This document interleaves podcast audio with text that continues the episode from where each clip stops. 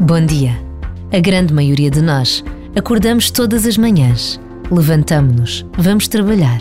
As pernas caminham, os braços suportam pesos, as mãos cozinham ou seguram o rato do computador. Sentamos-nos nos comboios, nos carros, no metro e regressamos a casa, fatigados, por vezes quase desconsolados. Mas pode bastar um problema de saúde, uma questão no trabalho, para tudo se alterar.